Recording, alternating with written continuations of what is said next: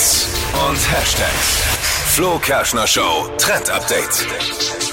Also ich muss zugeben, ich bin ja so eine, die alles so immer auf den allerletzten Drücker macht. Und genauso ist es mit dem Adventskalender für dieses Jahr. Jetzt haben wir echt nur noch zwei Tage, aber hey, keine Panik für alle, die jetzt genauso Last Minute dran sind wie ich.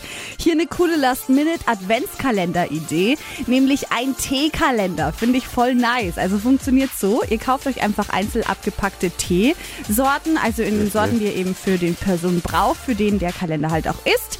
Die werden dann mit so Stickern beklebt, 1 bis 24 oder ihr malt die halt auch schön drauf. Dann schnappt ihr euch diesen Teekarton, der dann übrig ist und in den kommen dann diese Tees rein. Also unten dann die 1, 2, 3 hoch bis zur 24. Verstehe. Das wird dann zugeklebt, eingepackt und unten ein Schlitz reingeschnitten und dann kann man immer Tag für Tag einen neuen Tee Kann rausziehen. man auch die alten Teedinger, die schon seit Jahren im Schub Kann man liegen, auch. kann man loswerden. Genau. Alles da rein. Aber ist ja immer so, die 24 soll ja das Beste sein. Genau, da kommt dann das Leckerste rein. Was ist der, was ist euer Vielleicht Lieblingstee dann? Der Weihnachtspunsch-Tee. Weihnachtspunsch. Der kommt dann Mit auf Rum? die 24. Immer ganz, ganz schlicht mag ich äh, Pfefferminz.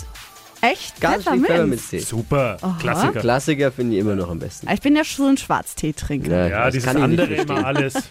Strumpbrombuli, Granatapfel, Limette. Also eine Anleitung dazu findet ihr auch noch auf hitradion1.de und auch noch mehr Inspiration für Last-Minute-Kalender. Die heutige Episode wurde präsentiert von Obst Kraus. Ihr wünscht euch leckeres, frisches Obst an eurem Arbeitsplatz? Obst Kraus liefert in Nürnberg, Fürth und Erlangen. Obst-Kraus.de Die heutige Episode wurde präsentiert von der Praxis Manuel Debus, eurem Spezialisten für operationsfreie und ursachenauflösende Schmerztherapie. Mehr unter osteopraktik.com.